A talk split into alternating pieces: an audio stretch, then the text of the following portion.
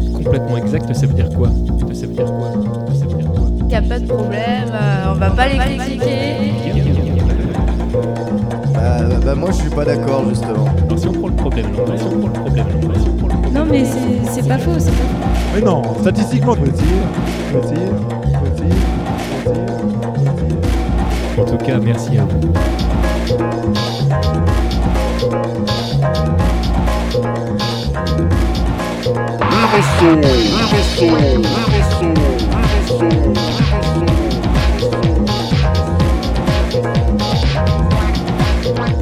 Bonjour et bienvenue sur Bagro Point. Il est exactement mercredi 20 juillet au moment de l'enregistrement de cette émission. Nous sommes le 20h15, c'est MDJC derrière le micro et vous écoutez Riversal. Qui n'a jamais ouvert d'émulateur, qu'il soit développé par des éditeurs célèbres comme Capcom ou SNK ou par des inconnus du grand public Qui n'a jamais fait tourner ces logiciels qui permettent de profiter dans les meilleures conditions possibles des jeux développés pour un autre support? Nous connaissons tous le principe de l'émulation, mais quid de sa légalité? Quel est son rapport avec l'arcade? Et pour être précis, est-ce que les deux jouent dans la même cour? Et pour synthétiser le tout, la question que nous allons nous poser aujourd'hui est l'émulation est-elle un bourreau ou un sauveur de l'arcade? Pour essayer de répondre à cette question, j'ai avec moi six invités. TKO et euh, SS7 du Versus Dojo. Bonjour. Bonjour la compagnie. Frionel qui s'est invité au dernier moment et qui va donc discuter euh, d'émulation avec nous. Ah, salut. Qui, se- qui représentera eLive du coup aujourd'hui. Euh, ouais, ou, ou, ou tout le reste Ou du tout le monde reste. aussi, hein, Tout pourquoi le pas. reste du monde. Jacques C du site Gametronic. Voilà, bah écoutez, j'accède. Euh, team émulation Gametronic et je m'occupe essentiellement de la partie arcade. de la partie arcade, Pipo Mantis de bardevie.com. Bonsoir. Bonsoir, avec sa voix suave. Et euh, Shinch, je l'ai bien prononcé, c'est bon? Ouais, ouais, ouais, Ah, ça devrait trop aller. de la balle. Du site feushinmugen.net. Ou Shin Mugen, euh, Ou voilà, Shin- Mugen, Mugen. c'est lui, c'est lui. voilà, qui, euh, qui euh, avait ses moments de gloire entre 2002 et, euh, et 2005. Et maintenant encore un peu, oui, vu que Frionel s'en souvient. Alors, avant de, de démarrer dans le vif du sujet, euh, une question comme ça à vous tous. Euh, vous jouez tous régulièrement sur émulateur ou pas? Oui, oui, euh, régulièrement. En tout cas, euh, c'est c'est une bénédiction pour mon netbook personnellement. C'est quand je suis en déplacement et que j'ai du temps un peu à perdre. euh, direct, je lance un émulateur, que ce soit du euh, CPS3, Neo Geo, euh, petit jeu de baston, ça fait toujours plaisir, quoi. C'était euh, c'était Shinch là qui parlait parce que je suis pas sûr qu'on ait encore nos voix euh, tout de suite au bout. Shinch minutes. Pipo Mantis, donc qui reprend le micro. Donc là c'est Pipo. Euh, J'ai eu une énorme période d'émulation euh, bien bien sale et crade.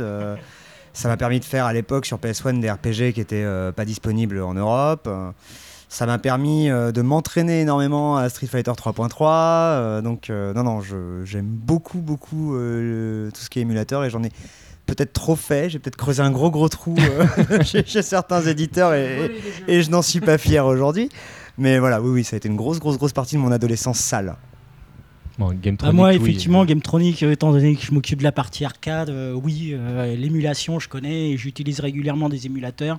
Mais bon, moi, c'est surtout pour les tester euh, et puis après, éventuellement, faire des tutoriaux pour, euh, pour aider les, jeunes qui, ou moins jeunes qui, la première fois, lancent l'émulateur. euh, bon, bah, ils, peuvent se heurter à quelques petits problèmes techniques. euh, où est-ce qu'on met les, jeux, euh, comment on démarre et ceci, cela. Donc jouer, oui, je joue un peu, mais je teste beaucoup en fait. Je teste énormément et je prends pas tant de plaisir que ça à jouer parce que je passe plus de temps à tester. Hein, les nouvelles versions qui sortent, voir ce qu'ils ont fait comme progrès par rapport aux versions précédentes, que euh, avoir le temps de tout tester, surtout que bon, il y a certains émulateurs qui ont une liste impressionnante de jeux, hein, pour pas citer euh, MAME, donc euh, difficile de, pouvoir euh, jouer à tous les jeux disponibles. Mais par contre, l'émulation, ouais, je suis tombé dedans il y a, y a à peu près 5 ans et demi. Parce que je voulais jouer à quelques petits jeux Neo Geo, que j'avais une console AES avant. Et puis bon, bah, je suis tombé dedans, et puis de fil De en fil aiguille. en aiguille. et, euh, voilà. Pour ma part, j'ai une anecdote assez sympa, c'est que moi je suis issu de parents informaticiens qui, de- dès mon plus jeune âge, m'ont forcé à utiliser un ordinateur, ce qui était juste impossible pour quelqu'un de la génération euh, Famicom et Super Nintendo, donc c'était mort, je voulais pas y toucher. Et un jour, j'ai vu Final Fantasy 4, donc qui était Final Fantasy 2 américain, tourner sur un ordinateur chez un pote. Et bah, ça a changé euh, toute ma vie, puisque en fait, bah, déjà, j'ai insisté pour avoir un ordinateur et, et j'en ai eu un, par la force des choses.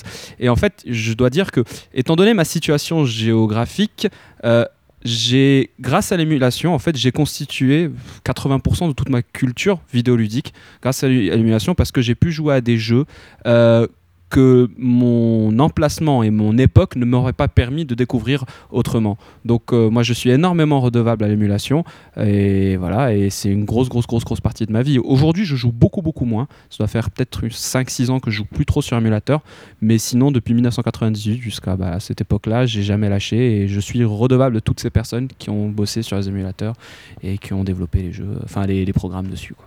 Samy Moi, pour ma part, euh, je vais un petit peu nuancer tout ça. En fait, euh, j'ai toujours suivi de loin ce qui se faisait sur émulateur, mais j'ai jamais vraiment accroché en fait au, concept. C'est-à-dire que comme je suis vraiment issu de, de l'arcade pure et dure, j'ai besoin vraiment d'avoir le comment dire le- l'environnement autour et j'arrive pas vraiment à accrocher au fait de jouer sur un PC.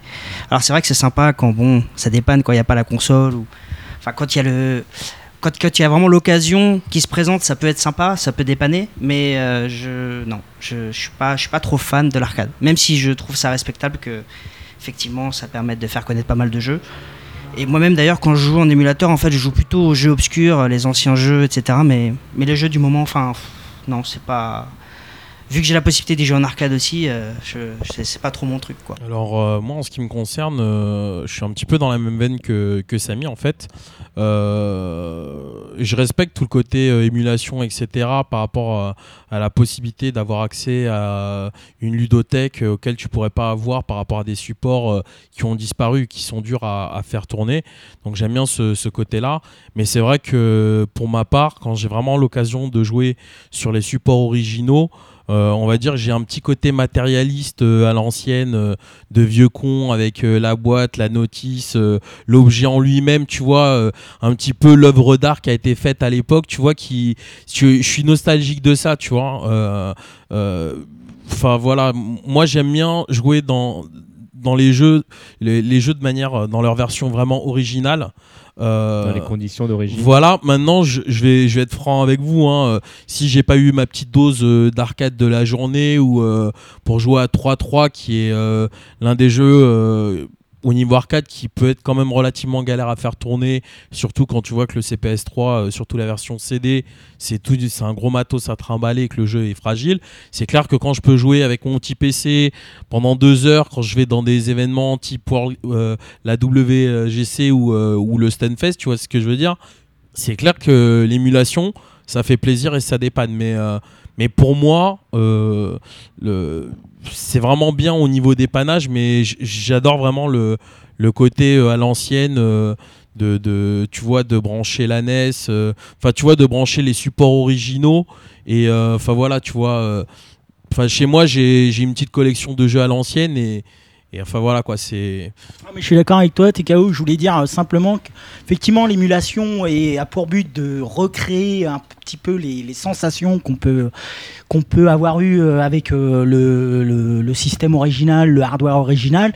Mais il est clair que ça remplacera jamais. le but, c'est pas de remplacer, c'est d'émuler, quoi. Donc, c'est de d'essayer de restituer. Mais c'est vrai que faire une partie, par exemple, de Street 2 euh, chez soi, sur son PC, même avec un bon stick arcade, ça remplacera pas les conditions naturelles d'être devant la borne, euh, avec le bel écran, euh, les sticks, les boutons. ça, c'est clair que moi, je le dis fréquemment sur, sur, sur le site. L'émulation, ça permet effectivement de découvrir ou redécouvrir certains jeux qu'on avait oubliés. Moi, j'ai par exemple connu dans une salle obscure Gangoire, un petit jeu à la double dragon qui est pas très connu. Je l'ai recherché en vain, j'ai jamais trouvé dans une salle d'arcade, j'ai jamais retrouvé. Et bon, par chance, via un émulateur, euh, je l'ai retrouvé et, et c'est vrai que ça m'a fait plaisir. Bon, maintenant, c'était c'est pas les exact mais conditions. en tout cas c'est exactement ce que je veux dire c'est que si par exemple tu as la possibilité par rapport, euh, je sais pas moi, par rapport à des salles d'arcade ou par rapport à, des lieux ou à des supports ou à ce que tu veux, des choses qui existent, qui permettent de faire tourner, on va dire, les versions originales, je vais être plutôt pour. Mais c'est clair que pour toute une partie euh, d'un catalogue de jeux à l'ancienne qui ont disparu, que tu pourras jamais retrouver, et pour justement euh, conserver la mémoire de ces jeux-là qui ont marqué d'une manière une époque et, et, et que tu peux faire découvrir à d'autres, je trouve que l'émulation c'est super, tu vois ce que je veux dire? Donc euh, voilà, moi c'était plus dans ce sens-là que je voulais. euh, Ben, il y avait- une autre particularité aussi, c'est qu'il y a eu une époque, les salles d'arcade sur Paris euh, étaient vraiment mal barrées, c'est-à-dire que les salles fermées les unes après les autres, ça avait commencé par République, ça s'est passé par Châtelet, et pouvoir quand même avoir accès à une bibliothèque d'arcade sans avoir à débourser plusieurs centaines d'euros, c'était quand, même, quand même très pratique sans avoir à se faire chier avec le branchement ou des choses comme ça. Euh, D'ailleurs, je reviens sur, euh, ce que tu avais dit par rapport au CPS3. Euh, si je me souviens bien, à l'époque, le CPS2 avait pu être émulé et décrypté, justement parce qu'il y avait des problèmes quant au CPS2, que des cartes se suicidaient et que quelqu'un s'est mis sur le décryptage d'abord pour débloquer et pour ressusciter des cartes CPS2 en arcade d'abord. Puis finalement, ça a été appliqué à l'émulation, mais euh, c'est c'était surtout le ça. fait qu'il y a eu le, le- le CPN One Changer en fait qui permettait de jouer au jeu CPS2 en fait qu'ils ont trouvé une faille qui leur permettait de rentrer mais apparemment le cryptage du CPS2 au départ apparemment était euh, de ce qui de ce qui était exprimé de très bonne qualité quoi. Ils Oui, euh, il y avait que euh, Razula, si je me souviens bien, oui, qui avait ça, réussi ouais. à le. le- Et Frionel, tu voulais nous dire Bah, en fait, chose moi, je voulais rebondir sur ce qu'a dit euh, Adèle, justement, euh, TKO, donc euh, aussi au sujet de, de l'émulation. En fait, euh, euh, donc autant j'ai dit que donc j'ai découvert et j'ai constitué mon patrimoine culturel de vidéoludique une grande partie grâce à l'émulation, autant aujourd'hui, mais parce qu'aujourd'hui j'en ai les moyens, quand j'étais plus jeune je pouvais pas. En fait, j'ai racheté presque, en fait tous les jeux que j'ai squattés en émulateur, je les ai tous. J'ai tous les jeux Super Nintendo que j'ai pu découvrir par exemple en émulateur, je les ai tous en cartouche. Et en fait, c'est ce que ça m'a. En fait, l'émulation me permettait de rêver de certains titres et j'attendais d'avoir le l'âge et le pouvoir d'achat de pouvoir me les offrir. Et aujourd'hui, j'ai une collection, mais de. Enfin, j'ai trop de jeux chez moi en fait. C'était la démo en fait quoi. Voilà, c'est ça. C'est-à-dire que j'ai pu découvrir certains jeux que j'aurais pas pu acheter dans tous les cas parce que physiquement ou géographiquement ou dans le temps où c'était pas possible. Mais à chaque fois, en fait, c'est-à-dire qu'on a beau aimer euh, l'émulation et trouver ça pratique, ça n'empêche pas le plaisir de posséder le titre. Et justement, moi je donne un exemple. Il y a un jeu que j'ai découvert grâce à l'émulation, c'est Yu Hakusho 4. Euh, Yu Hakusho, je veux dire, sur Mega Drive qui est jouable à 4. J'ai découvert sur émulateur. On a squatté avec les potes à l'infini sur émulateur parce que c'était beaucoup plus facile de jouer à 4 là-dessus que de retrouver une Mega Drive euh, japonaise ou d'ouvrir les ports, machin. C'était une galère de ouf. Mais aujourd'hui, on l'a à la maison en original, on a le multitap et les quatre manettes et on y joue sur Mega Drive. Mais parce qu'aujourd'hui on est grand, on a de la barbe et on a du pouvoir d'achat. Mais je veux dire qu'à une époque c'était très très très pratique. Voilà.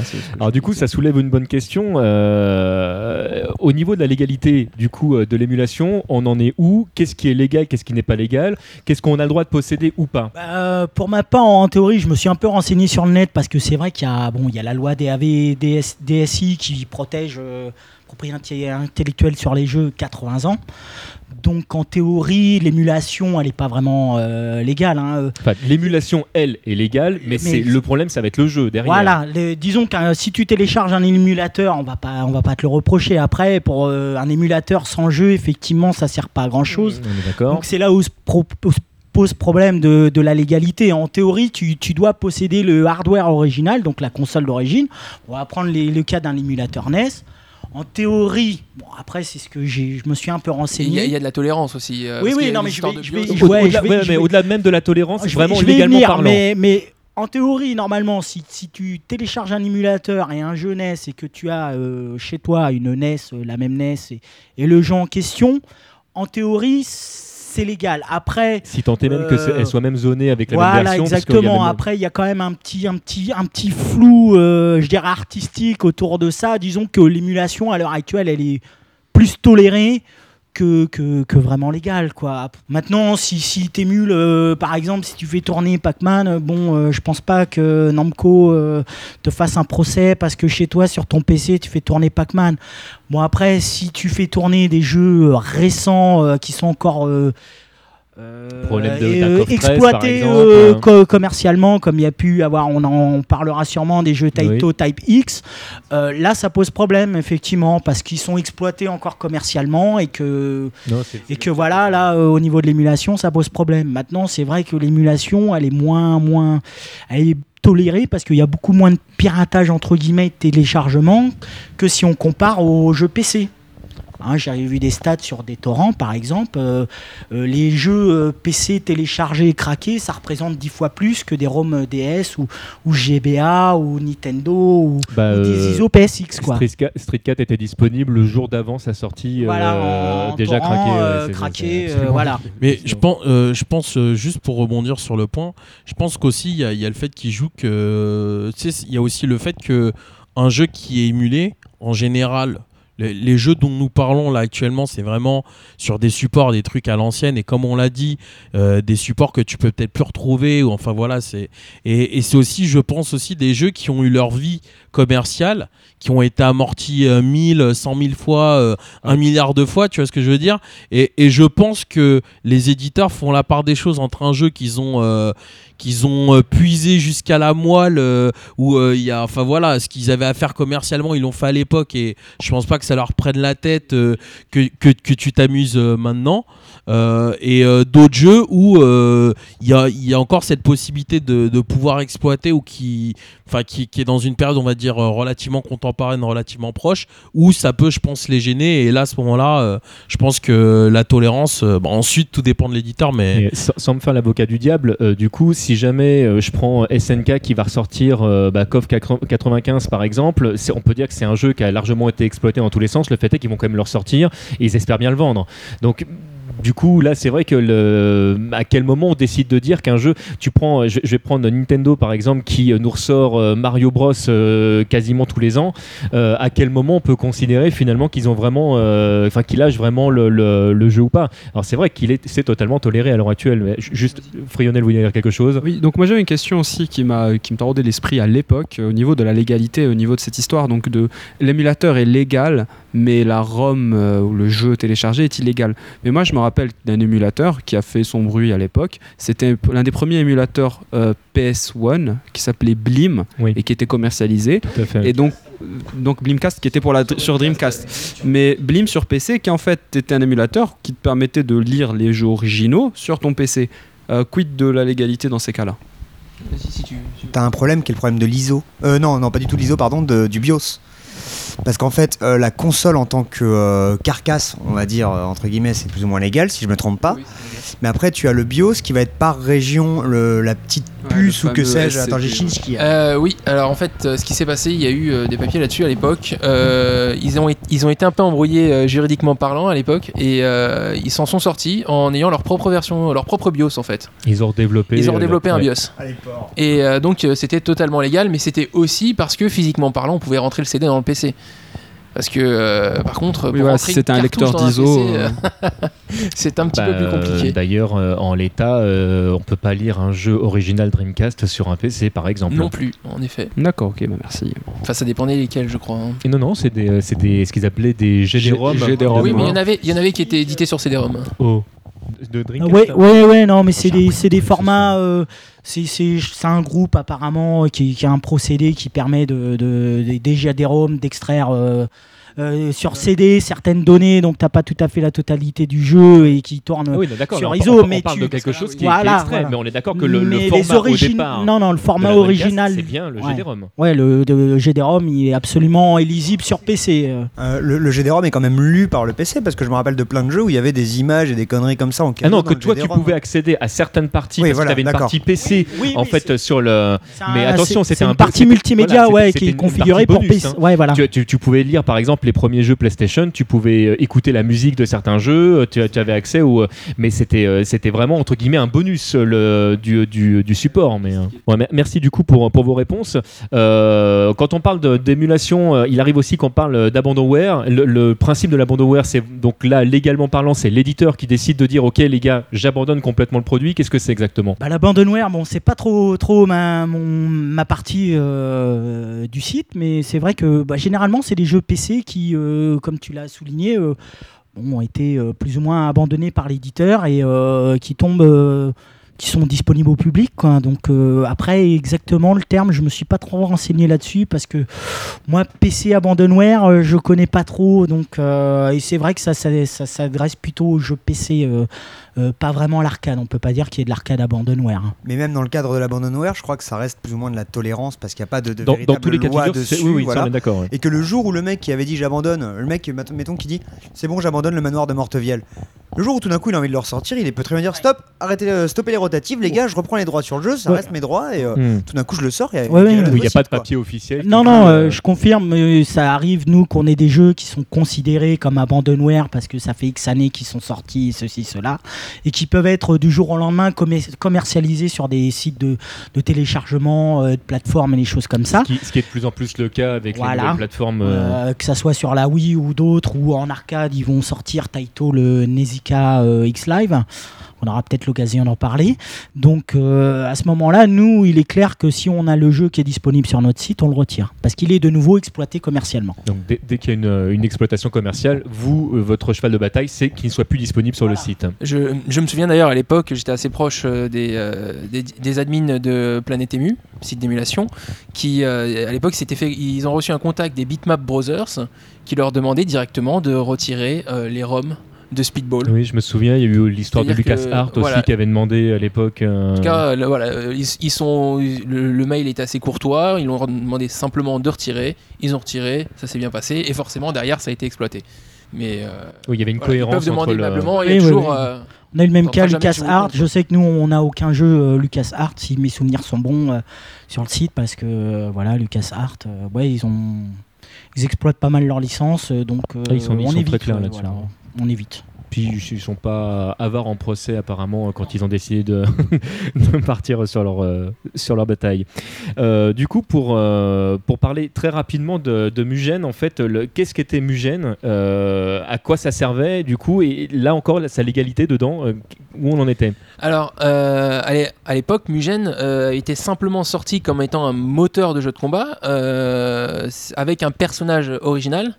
Euh, ça n'avait rien à voir avec Street Fighter, KOF ou des choses comme ça. Simplement, les, les personnes ont eu naturellement l'idée de créer des persos de Street, de KOF, de Dragon Ball. Euh, et comment dire, au niveau de la légalité, donc euh, justement, les gens se sont posé des questions. C'était à peu près la même époque euh, où on se posait des questions sur euh, les émulateurs, euh, donc on a aussi posé la question. Euh, si je me souviens bien, Capcom avait répondu. Capcom avait répondu et euh, considérait ça comme du fan art. Donc euh, à partir de là, euh, ils se sont dit bon voilà, c'est du fan art, on, va pas toucher, euh, faites votre truc. Eh bien, KOF avait, euh, enfin KOF, SNK avait ignoré, mais d'un autre côté, c'était un peu l'époque où où il y avait l'histoire avec Eolite, les rachats, ouais. et les choses comme ça. Hmm. Mais en tout cas, c'était c'était du fan art. personne n'a été emmerdé en quoi que ce soit sur la release de certains persos. Et ce qui était d'ailleurs assez drôle, c'est que comme les coffres continuaient à sortir, et euh, comme ils sortaient sur Neo Geo, ils étaient émulés assez rapidement. euh, ça devenait limite une course à enfin une course euh, poursuite, une course contre le temps, sur le premier qui ferait le perso de la nouvelle version. C'est-à-dire que les gens passaient leur temps à analyser les choses, ils sortaient les stages, ils sortaient les, persos, ils analysaient l'intelligence artificielle, et c'était à celui qui ferait le perso le plus vite et le plus, euh, le plus proche euh, de la version originale. Alors, oui, juste pour le préciser, du coup, pour les gens qui connaissent pas du tout le, le principe, il y a le concevoir un personnage, c'est un travail absolument. euh, C'est un travail de dingue. Et euh, quand, quand on parle de, de- de connaissance du personnage, c'est-à-dire que c'est l'analyse de chacun des coups, de, de- savoir quel va être le blockstone, quel va être. Enfin, c'est un énorme travail. C'est- vraiment, il faut, il, faut, il faut absolument tout définir. Et il faut définir les transitions, il faut définir quelle animation va être posée à quel endroit, il va falloir définir les links, il va falloir définir euh, plein de choses. Les hitbox, merci Frio. Oui, et les hitbox, euh, c'est vrai que c'était pas, pas la partie la plus simple. Euh, pour avoir essayé simplement de modifier un perso, un petit, un petit Dan, pour rajouter des trucs à la con, euh, j'ai passé beaucoup, beaucoup de temps euh, pour un résultat un peu. enfin, pas, pas vraiment changé, quoi. Et puis je suis parti d'un personnage qui existait déjà. Juste petite intervention, euh, c'est Frionel. Donc, euh, bah, moi, j'ai beaucoup fait de Mugen, enfin Mugen à l'époque.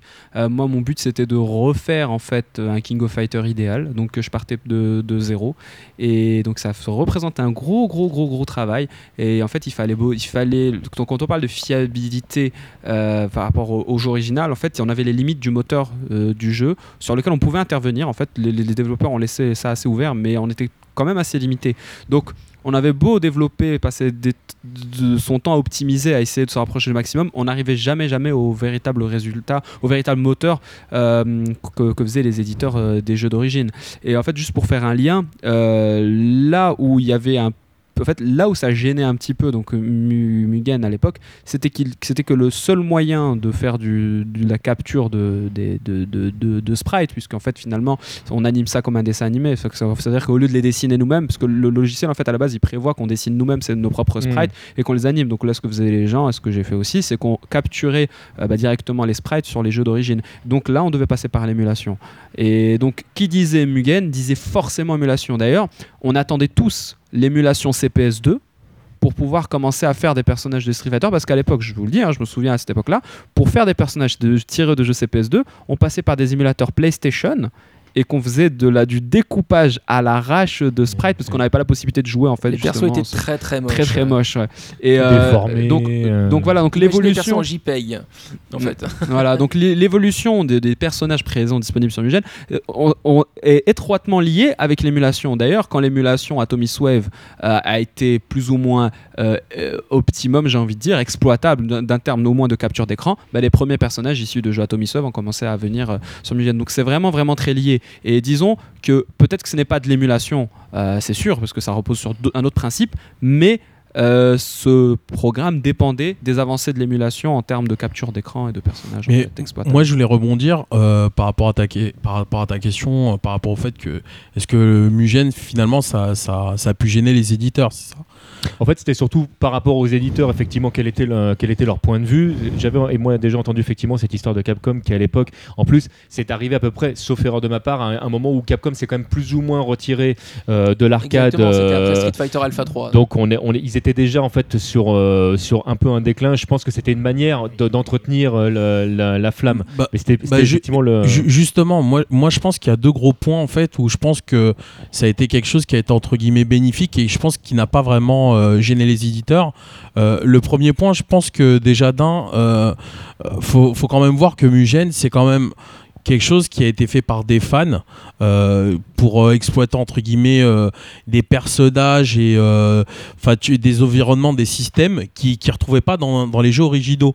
Donc moi je pense que les éditeurs euh, ils n'ont pas dû ressentir ça comme une vraie concurrence.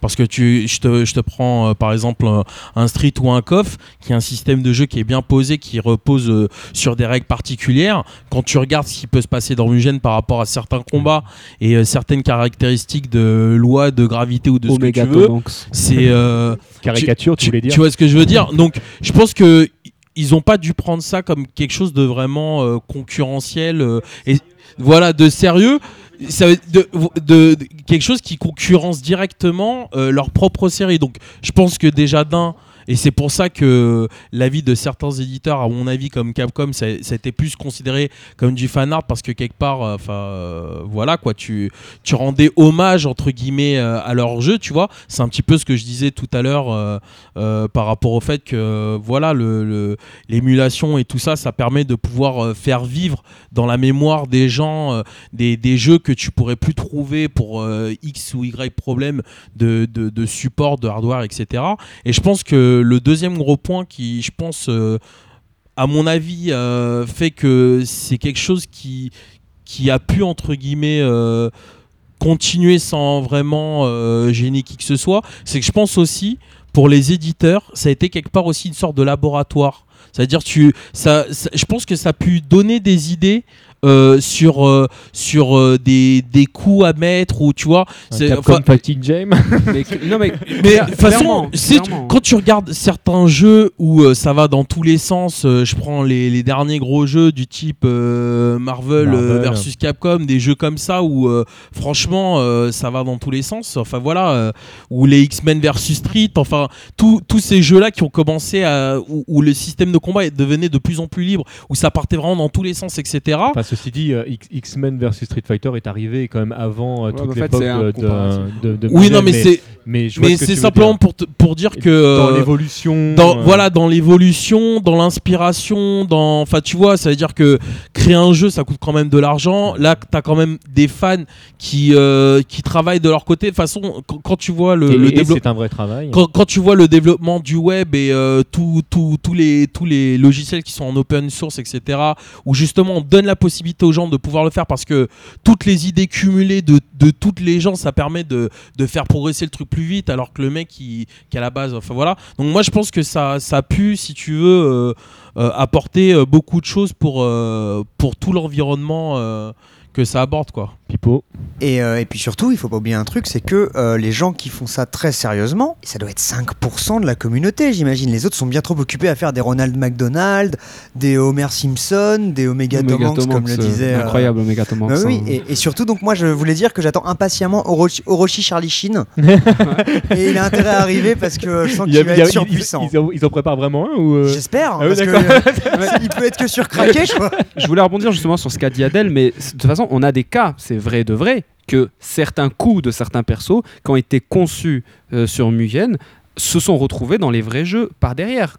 Déjà, les couleurs, euh, sur KOF 11 par exemple, euh, l- l- 80% des couleurs disponibles, c'est une référence à des personnages Mugen, à des personnages Mugen qui ont été créés, euh, qui ont avaient des, des, euh, euh, palettes swap, des couleurs couleurs swap disponibles sur Mugen. Et même des coups, des, des- des versions de persos qui n'existaient que sur Mugen et qui ont été repris par les, euh, par les éditeurs et qui les ont. Ça, avant, refait, avant, il y avait un combat entre les éditeurs pour se reprendre les coups. Là, tu veux dire que là, tout d'un coup, Mugen rentrait dans la danse et, euh, Mais et les joueurs. Le Crowser de KOF 98 UM, par exemple, il a des nouveaux coups, il a des nouveautés, il a une nouvelle super, etc.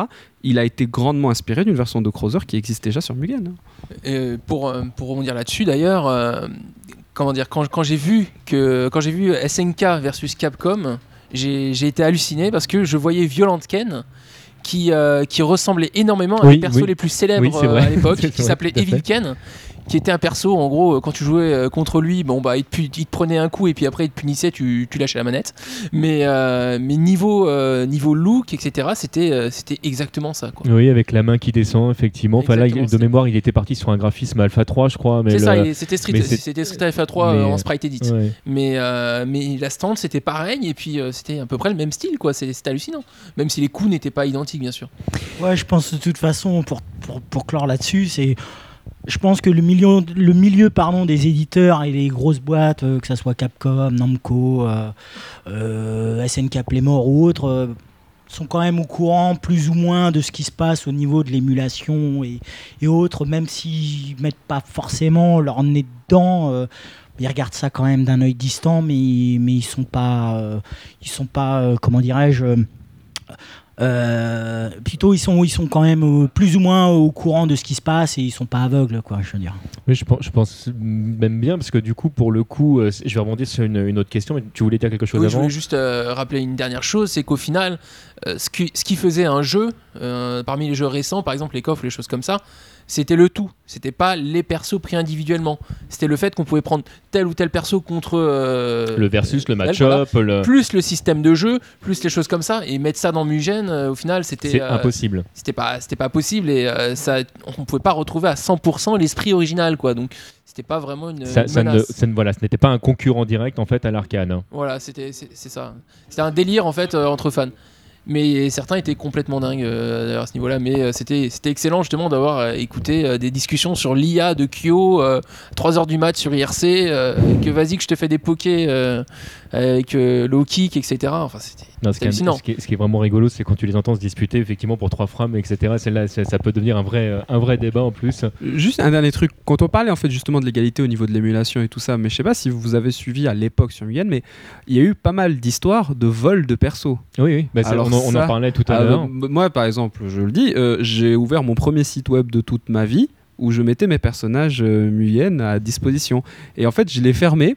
À l'époque, j'étais jeune et guacable. Euh, je l'ai fermé parce qu'en fait, je retrouvais mes persos qui étaient pris par de, par de Mexicains ou de trucs euh, ça. Les Brésiliens peut-être. Et, et brésiliens aussi. Et ils réutilisaient, ils, ré- Brésil. et ils réutilisaient mes persos, ils changeaient deux trois coups et s'appropriaient le personnage. Et eux, comme ils avaient plus de visibilité que moi, qui était perdu Oui, au oui, Maroc et tout ça, bah, ils disaient voilà, on a fait une Blue Marie avec tous ces coups-là. Et en fait, bah, ils- et moi, j'aurais téléchargé le perso, j'ai accès à la feuille, c'est moi qui l'ai conçu, je sais exactement ce que j'ai mis dedans. Je reconnais mon perso. J'ai dit mais qu'est-ce qu'ils ont fait? Tu Ils m'ont fait piqué mon à la race. en Et fait. voilà. Et donc j'ai rage quitté Internet et j'ai développé mes persos pour moi et je jouais qu'avec mes potes à ma version. et euh, voilà, en tout cas. Et comme de toute façon, tu pouvais pas dire que ce personnage m'appartient. Oui, oui, de toute façon, en plus, ça, voilà. vous- ça- légalement parlant, Voilà. en plus, ça même si tu dire, signais, même si tu signais la, la feuille de création Le qui a sprite, toutes les voilà, sur chaque sur, sprite. sur chaque sprite, bah, tu- Frionel, tu pouvais attaquer avec Frionel. Ouais, en fait, voilà, tu lançais ça. le nom. c'est ça. Et c'était assez marrant la guéguerre qu'il y avait à cette époque. Frionel. Ah, mais j'ai fait, j'ai fait un Sonic qui est doublé par mon petit voisin, hein, je tiens Ah. juste à le dire. Euh, Alors du coup, par rapport à l'émulation, parce qu'on parle de l'émulation fait par, par des fans, ou, euh, mais il y a également les émulations qui sont faites euh, par, les, euh, par les développeurs euh, des, euh, des grosses structures, les vrais éditeurs. Euh, à l'heure actuelle, on peut dire aujourd'hui qu'il n'existe pas de, de, de vraie version euh, sur console qui tourne de Super Street 2X. On en parlait lors d'un dernier podcast. Euh, sans émulation, à l'heure actuelle, ça semble compliqué de le mettre en place. On voit que Street Fighter 3.3 va sortir online. Il sera peut-être déjà sorti au moment de la diffusion de ce podcast. Euh, ils sont partis sur euh, l'émulation. Euh, Est-ce que du coup, à ce moment-là, l'émulation n'est pas utilisée par les éditeurs pour vraiment faire tourner l'arcade perfect? Euh, on, remar- on remarquera par exemple, si je me souviens bien, que Sega avait réutilisé des émulateurs en- qui étaient open source pour ses propres, Ce qu'a fait Capcom aussi, de mémoire, il me pour semble. ses propres distributions commerciales. Bah, on a trouvé le cas sur PSP, j'en parlais tout à l'heure avec, euh, avec Pipo, euh, du- du- d'une fameuse compilation Metal Slug Anth- Anthology oui, oui, oui. où euh, un petit malin s'est amusé à décortiquer le fichier et puis s'est aperçu qu'un des Metal Slug euh, était un dump euh, donc euh, issu euh, d'un bootleg, quoi. Donc un bootleg, une cartouche pirate. euh, donc ça faisait Ils- pas ils très ont- sérieux, non, ils quoi. même pas pris le temps, c'est vrai, là pour le Là, coup, ils n'ont pas pris le temps de, de prendre leur code source euh, parce que bon, on imagine que SNK Playmore a encore le code source pour leur jeu, donc euh, plutôt que s'embêter à recréer euh, comme ils peuvent Un le faire, par exemple avec euh, sur la Wii actuellement avec leur jeu Neo Geo disponible sur sur le sur la Wii. euh, là, on voit qu'ils ont pris clairement un dump qui traînait et puis qu'ils l'ont mis dans leur compile et voilà quoi. Donc c'est vrai que euh, je sais pas s'ils utilisent euh, tout le temps l'émulation, mais ça peut leur permettre euh, peut-être de tester certaines choses. Ou euh, puis il peut arriver le Bah cas oui, où on a certains éditeurs. Qu'en fait, ils se sont déjà rendus compte que ça fonctionnait parce qu'il y Bah a des oui. gens qui l'ont déjà Non, développé puis pour eux. euh, je pense que sur certains jeux, et ben, malheureusement, il y a des, des- des éditeurs qui ont, qui ont perdu le code source aussi. hein, de très très vieux jeux, c'est arrivé. Alors j'ai pas de, de jeu en, en tête euh, précisément, mais donc euh, l'émulation, c'est un moyen aussi de, de- de pouvoir, euh, voilà, quelque part retrouver un peu comment fonctionnait euh, euh, le jeu original, quoi. C'est c'est déjà arrivé, on a entendu parler d'histoires où les locaux d'une boîte cramaient tout bêtement, Mhm. et puis les mecs ils perdent tout. Et là, à ce moment-là, ben, t'as qu'un seul moyen, c'est euh, c'est effectivement de passer par l'émulation pour essayer de. li- limite de faire appel aux, aux codeurs et tout, dire Bon, les gars, alors euh, on n'a plus du tout euh, la ROM originale de ça, qu'est-ce que vous pouvez nous proposer de, de- de mieux, quoi? Je pense que ça a dû arriver une fois ou deux, ce genre de situation, enfin. Je pas, j'ai pas eu, j'ai pas eu d'anecdote à ce niveau-là, mais bon, c'est vrai que euh, l'émulation en dehors du côté, on peut se demander si c'est légal ou pas. euh, le fait de pouvoir jouer à un nombre impressionnant de jeux d'arcade ou, ou autres consoles chez soi, euh, il y a un côté aussi, bon. C'est vrai qu'il y en a beaucoup qui se réfugient derrière ça. C'est pas totalement 100% vrai. Mais c'est vrai qu'il y a un côté euh, sauvegarder un peu le patrimoine, euh, sauvegarder un peu les jeux qu'on a pu connaître, et donc à travers de ce qu'on appelle de dump, hein, euh, conversion numérique des, des, des, jeux, de, de sauvegarder un peu certains jeux d'arcade, comme en parlait TKO, qui sont plus pratiquement plus disponibles, ou, ou des vieilles PCB qu'on retrouve qui sont complètement, complètement pourries par le temps. Et voilà, donc ça permet de, de, de sauvegarder un peu la mémoire et de préserver un peu les jeux qui tournaient sur de très très vieux systèmes qui à l'heure actuelle euh, euh, bah, sont tombés un peu dans l'oubli. Bah du coup là c'est vrai que nous pour pour Bagro Point c'est vrai que euh, à chaque fois qu'on va parler d'un d'un jeu euh, le jeu est automatiquement retesté et en l'occurrence comme c'est on parle souvent de jeux qui sont relativement anciens et qui ne sont pas toujours disponibles dans les salles d'arcade on en passe euh, forcément par l'émulation. Moi, je voulais juste te dire autre chose, un autre point positif de l'émulation, enfin positif, dans un monde idéal, il serait positif, euh, c'est que puisque l'émulation existe et qu'elle euh, ben, remet à disposition les jeux tels quels, vu que c'est bah, c'est dumpé euh, de la cartouche originale, pour, pour moi c'est un moyen aussi de forcer les éditeurs, lorsqu'ils font des remakes ou qu'ils font des rééditions, à donner du contenu en plus et de la plus-value à leur euh, remake justement, à leur réédition de jeu pour justement contraster avec euh, l'émulation. C'est déjà arrivé à plusieurs reprises. hein. Plusieurs versions remake de jeux sont avérées super intéressantes et mieux faites que, euh, ce que ce qu'on trouve en émulation parce qu'on a des bonus, parce qu'on a des trucs à débloquer, parce que tu as des, musiques à ranger, n'importe quoi. Mais on a des, petits plus qui font que ça redonne de l'intérêt à rejouer au jeu par rapport contraster avec l'émulation. Alors que reproposer le jeu brut de pomme tel que tu peux le trouver sur émulateur, bah, peut-être que commercialement, bah, ça Ouais, peut Capcom freiner, à euh, l'époque qui avait sorti euh, parce que ça fait partie des premiers éditeurs à avoir vraiment surfé sur la sur la vibe euh, j'ai envie de dire du rétro gaming même si le, le terme ne plaît pas toujours le euh, ou euh, Capcom co- co- Collection. voilà ils ont Ah, fait leur voilà, Capcom génération le génération. où, euh, où effectivement en plus de proposer les jeux il y avait du contenu supplémentaire il y avait des musiques qui étaient qui étaient réorchestrées tu pouvais récupérer les images d'origine enfin il y avait vraiment un vrai travail de packaging autour du, du jeu Et euh, il y a un autre éditeur qui fait ça extrêmement bien, et même si euh, ça fait un peu moquer limite, parce qu'il y, en a- il y en a vraiment fait beaucoup, c'est euh, Sega. oui complètement. tout à fait oui, Et il oui. y a euh, une des dernières compiles qui est sortie sur 360 et PS3 qui est juste hallucinante de contenu. T'as genre une trentaine de jeux. Et alors, ouais, on te met les Sonic euh, et les Shinobi, mais derrière, on va te mettre Fatal Labyrinth que tout le monde a oublié et qui, moi, euh, me, me fait des petits frissons dans mon cœur. Euh, t'as des trucs comme ça. Tu vas débloquer des jeux en jouant à d'autres jeux, donc tu redécouvres encore plus de contenu.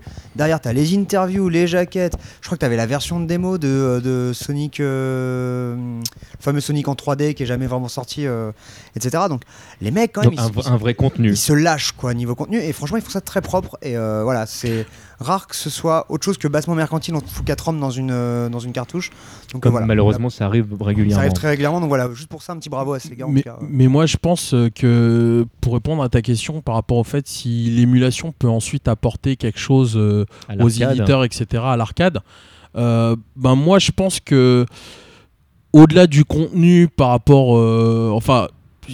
En général, ça apporte pas de contenu, puisqu'à la base, sur l'émulation, c'est du dump, etc. Donc, euh, c'est plutôt l'éditeur qui est obligé entre guillemets de créer du contenu pour créer entre guillemets une différenciation entre euh, leur version originale et le remake qu'ils ont fait avec un contenu supplémentaire qui fait que voilà. Maintenant, moi, je pense que l'émulation, euh, ce qu'elle peut apporter entre guillemets de positif euh, à l'éditeur et surtout à l'éditeur arcade, etc.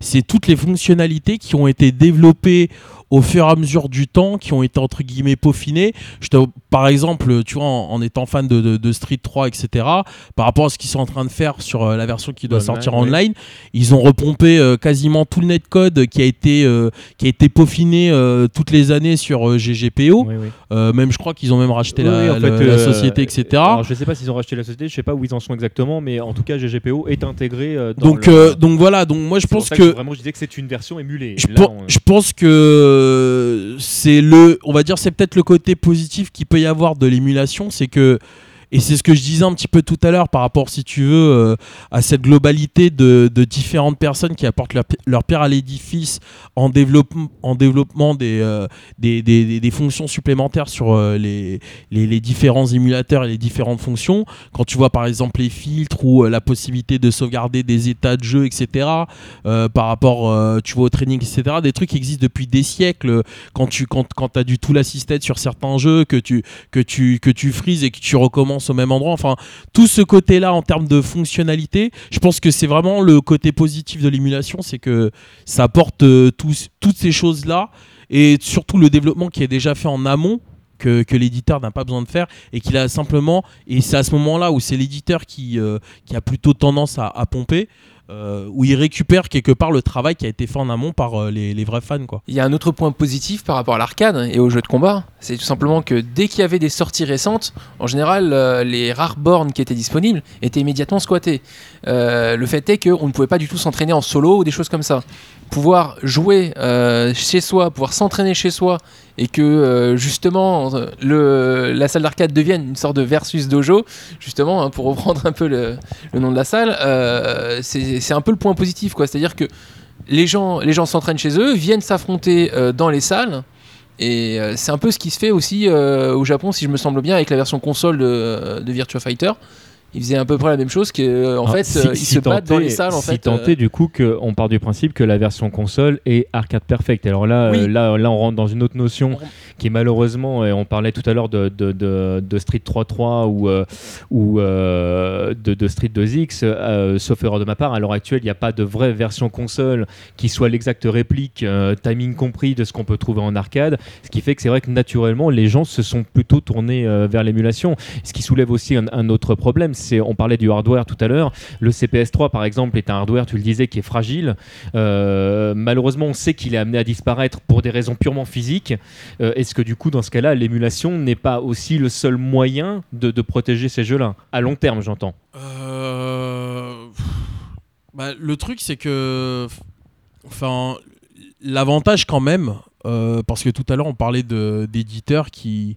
Enfin, des éditeurs de la loose qui perdent le, co- le code source de leur propre jeu. Bon, là, c'est vraiment la loose, tu vois, mais quand t'as affaire à des Capcom ou des Sega, euh, Oui, des faut pas s'inquiéter que ouais. t'as un bunker secret en or où euh, t'as toutes les ROM et t'as tous les trucs qui sont conservés. Donc personnellement, je m'inquiète pas trop. Et euh, la preuve entre guillemets avec euh, Street 3.3 qui est entre guillemets réédité, c'est euh, que le, le jeu existera toujours. Il faut plutôt s'inquiéter de tous les vieux jeux et, euh, et c'est ce que je disais euh, tout à l'heure. Voilà, des petits éditeurs qui n'ont pas forcément les moyens en termes de conservation ou même euh, ce que tu veux pour ou la boîte à fermer ou enfin je ne sais quoi où effectivement euh, là par contre euh, l'émulation a vraiment euh, ce, ce critère là pour, pour conserver le, le, le code source donc si tu veux je m'inquiète pas trop pour, pour les nouveaux jeux euh, même si voilà euh, des jeux comme euh, 3-3 ou euh, toutes ces cartes qui sont entre guillemets fragiles qui sont pas rééditées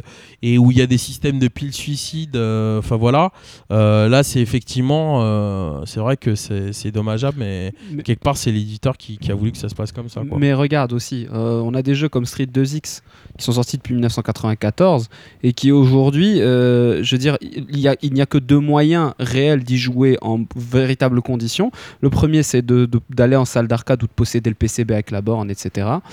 Et euh, ben, le deuxième, ça reste l'émulation. C'est-à-dire que depuis l'époque où le jeu est sorti, Capcom n'a pas été foutu de nous ressortir une version convenable. C'est-à-dire qu'on n'a toujours pas la possibilité de jouer au jeu euh, à la maison euh, dans de bonnes conditions sans passer par l'émulation.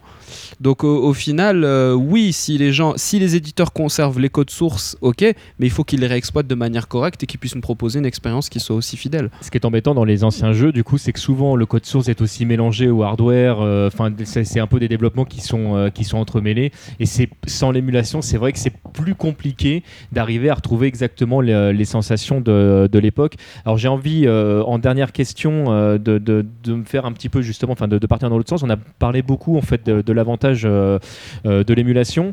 Euh, je fais une toute petite parenthèse en exprimant que moi, quand Street Fighter 4 premier du nom est sorti, j'ai beaucoup joué online parce que j'ai trouvé ça absolument génial de pouvoir jouer avec des gens à l'autre bout du monde, etc.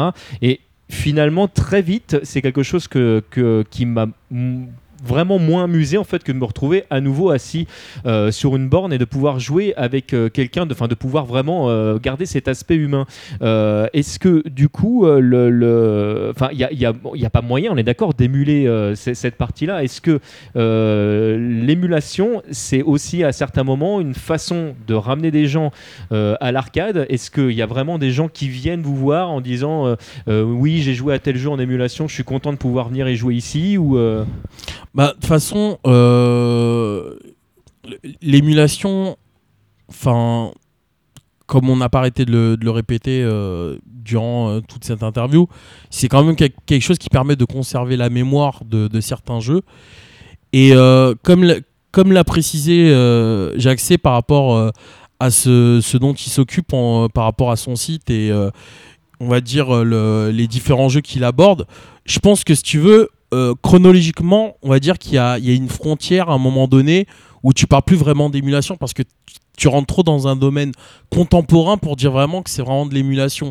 Parce qu'il y a des jeux qui sont tellement récents où euh, tu. au-delà de l'émulation, là on parle carrément de piratage là. De piratage, l'heure, on voilà, ou de- 13 qui n'est pas en fait véritablement émulé parce que c'est pas, on ne parle pas d'émulation au sens propre du terme, mais là euh, malheureusement qu'on trouve assez facilement. Voilà, Euh, mais moi je pense que l'émulation, le, le terme à proprement dit, à proprement parler, concerne une ancienne génération de jeux. Et je pense qu'en général, les, les personnes entre guillemets qui s'intéressent à, à ces gens à l'ancienne ont quand même une certaine culture. Parce que je pense que c'est, il y a aussi un petit côté générationnel qui rentre en compte, tu vois, par rapport à l'âge des personnes qui jouent à ces jeux-là, qui les apprécient, etc. Et ces personnes-là ont une culture et ont une nostalgie d'une d'une époque révolue ou euh, qui, enfin voilà, malheureusement, euh, qui ne perdure pas, euh, qui ne perdure pas, que nous on essaye de, recréer avec le versus dojo, mais ils ont une nostalgie de cette ambiance-là, et, je pense que l'émulation rentre dans le cas que tu es en train de dire, c'est-à-dire que ça leur permet, si tu veux, de, de garder, si tu veux, cette nostalgie, cette mémoire sur les jeux qu'ils ont appréciés, et lorsqu'ils ont l'occasion de pouvoir repartager ça avec euh, d'autres personnes qui peut-être dans leur coin eux aussi ont continué à jouer à ces jeux-là, etc. Bah c'est tout naturellement et avec plaisir. Bon pour peu que tu fasses pas n'importe quoi au niveau de ce que tu leur proposes en termes de tarifs, etc. Parce que c'est clair que euh, si tu joues à des jeux à l'ancienne où, euh, où euh, la partie ça dure 30 secondes et que tu tapes des tarifs genre 1 euro, 2 euros, bon, euh, je crois que l'émulation ça sera quand même la, la- la meilleure solution. De loin financièrement, on va pas se voiler la face. Mais ensuite, si les conditions sont réunies pour justement permettre à ces gens-là qui ont cette nostalgie d'une ancienne époque de revenir sur leur jeu dans des bonnes conditions, bah ça va être, ça sera avec arcade, avec, avec gr- avec grand plaisir par rapport à leur nostalgie et surtout par rapport à leur culture, parce que quelque part c'est une histoire de culture, c'est-à-dire que c'est des gens, enfin voilà, euh, on est tous réunis autour de, de par rapport à ce, ce podcast, on a tous quand même un certain âge, donc on a vraiment connu cette époque-là, on, a connu l'ambiance, etc. Et voilà quoi, euh, c'est- on recherche quelque part, et je pense qu'on est tous d'accord, ces sensations-là qu'on a connues quand on était jeune, parce que voilà, euh, même si comme l'a dit Frio, on a tous euh, du, du poil aux barbes et euh, enfin voilà, et qu'on a les moyens de s'acheter des trucs, ce qu'on recherche c'est quand même ces, ces premières sensations qu'on a eues sur certains titres qui, qui aujourd'hui pourraient paraître désuets, mais voilà, qu'on a kiffé Des par rapport. son.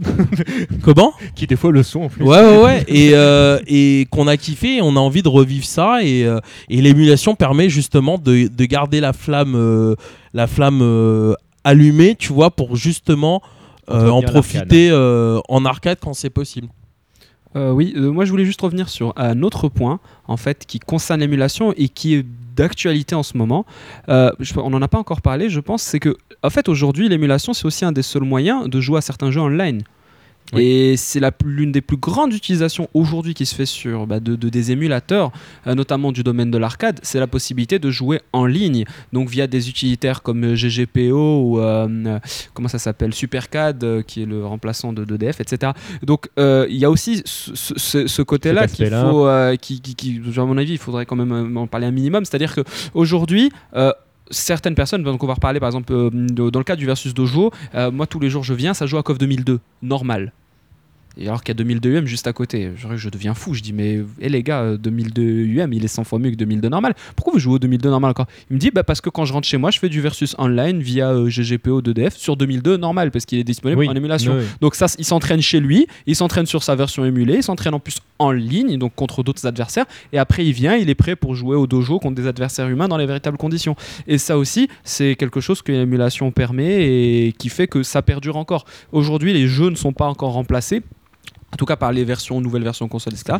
Parce que justement, euh, le, le online, euh, donc euh, l'online permet de, par pour contre, y jouer online quoi. Le, le seul, on va dire, problème quand même du online, parce que moi je fais bien la différenciation, si tu veux, entre l'émulation, qui te permet de rejouer à des jeux à l'ancienne, et les fonctionnalités que tu peux avoir Complémentaires. autour, complémentaires, etc. Et l'une des fonctionnali- de fonctionnalités, c'est le- c'est online. On a, on a la chance d'avoir quand même une partie de joueurs qui, comme euh, je l'ai dit, ont une culture, ont une nostalgie, etc. Donc, eux, leur but, et en général, c'est le cas des, des coffeurs, parce que les coffeurs, c'est des vrais joueurs d'arcade. Euh, moi, de toutes les époques où j'étais en salle de jeu, euh, là, là où j'ai vu le plus de goa en salle d'arcade, ça a toujours été sur Coff. coff. Donc, euh, moi, c'est ce, que, c'est ce que je leur donne. Et tu, enfin, tu vois, quand tu vois tous les dérivés, les mugènes, etc., tu as toujours euh, des persos de coff à tir larigot partout, parce Ah, que. étaient à fond sur Coff. Enfin voilà, tu vois, c'est coff à mort. Mais maintenant, malheureusement, et, et je fais bien la part des choses entre l'émulation, Mhm. qui te permet de rejouer à des jeux à l'ancienne, etc., faire vivre tel- et les fonctionnalités. Et malheureusement, certaines fonctionnalités comme le online peuvent être des fonctionnalités qui, pour certains joueurs, qui n'ont pas forcément cette culture, c'est-à-dire qui redécouvrent des jeux par rapport à l'émulation, Qui n'ont jamais goûté à l'arcade. qui n'ont jamais en fait, goûté hein. à l'arcade, c'est pas forcément, si tu veux, des fonctionnalités qui vont amener ces gens-là en arcade. C'est-à-dire, ça peut même être Un l'inverse, frein. un frein, Mhm. puisque c'est des gens qui, voilà, n'ont pas connu cette culture entre guillemets de l'arcade. tu as ceux comme Frio, dont Frio parlait en fait, qui eux vont s'entraîner chez eux et, euh, et à- à Voilà. taper la pièce ici en disant ok les gars je me suis entraîné, je suis chaud et celui qui va rester chez lui en fait. euh, Voilà, parce qu'il a, il a le online, Ken il du a live en fait, c'est ça. Comment Ken du live en fait. Euh, Voilà. Et euh, qui n'ont pas, qui ont pas connu l'arcade, qui n'ont pas connu cette culture-là. Et voilà. Et malheureusement ou heureusement, et c'est par rapport à ta question précédente vis-à-vis des éditeurs, est-ce que c- peut apporter l'émulation C'est que l'éditeur, entre guillemets, qui veut faire son, son commerce, etc., son marketing, il va réutiliser les fonctionnalités qui ont été développées grâce à l'émulation, etc., pour. euh, pour relancer son jeu entre guillemets, on va dire au niveau C'est commercial. ce dont on parlait pour 3 Et malheureusement, et malheureusement, le risque qu'il peut y avoir pour une grande majorité de joueurs qui n'ont pas cette culture de l'arcade, c'est qu'au lieu de les ramener vers l'arcade, euh, là, ça va les définitivement. euh, Je voulais rebondir là-dessus justement par rapport à ces fonctionnalités ou autres. Bon, faut savoir que l'émulation quand même, euh, euh, ça a commencé relativement tardivement. hein, euh, première Bah, version. déjà il a de- fallu que les machines soient capables Voilà. d'émuler d'autres Voilà, machines. le- la, première version euh, de l'émulateur plus connu, hein, qui s'appelle MAME, et je crois qu'il est sorti en 97 seulement. il. Donc il a fêté ses 13 ans il n'y a pas longtemps. Je pense que le problème du déclin de l'arcade, puisqu'on parle aussi de l'émulation et de l'arcade, et en- ce qui est en partie responsable du déclin de l'arcade, je crois que c'est les consoles et les PC qui sont devenus de plus en plus puissants et qu'au fil du temps, euh, bon, avant on allait dans une salle d'arcade, on avait des graphismes, des choses comme ça, où qu'on était impossible de retrouver à la maison. Bon, à l'heure actuelle, euh, vous faites ici une partie de Street Fighter 4, euh, tu rentres chez toi, tu mets ta PS3, euh, Street Fighter 4, euh, c'est presque la même chose. Je veux dire, bon, t'as pas les mêmes. voilà. mais j'ai envie Donc, de, de- donc, de dire. Donc quelque part, je pense que le fait que techniquement les consoles sont devenues de plus en plus puissantes et qu'on a commencé à voir certains développeurs qui avant se concentraient exclusivement sur Sur l'arcade ont commencé à développer leurs titres aussi sur console, c'était pas Ou les mêmes. fois mais bah, il y a Street euh, Fighter 2 euh, voilà. sur Super Nintendo qui à l'époque euh, ça a été euh, un gros clash quoi. Les joueurs de console qui se disent on va pouvoir jouer à Street Fighter 2 arcade. C'était pas la même version, mais bon, ça, ça y ressemblait, ça avait le goût et l'odeur au moins. oui. Donc je pense que techniquement, les consoles étant de plus en plus puissantes techniquement et bah, étaient à même de, re- de- de recréer ce qu'on pouvait retrouver en arcade.